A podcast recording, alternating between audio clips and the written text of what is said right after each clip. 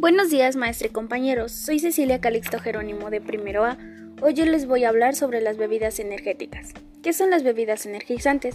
Son bebidas sin alcohol que contienen sustancias estimulantes y ofrecen al consumidor disminuir la fatiga, cansancio, además de aumentar la habilidad mental y proporcionar un incremento de la resistencia física. ¿Qué contienen? Contienen guaraná. Es el componente activo, es la guarina y contiene cafeína. Es un estimulante del sistema nervioso, aumenta el estado de vigilia y la capacidad de fuerza.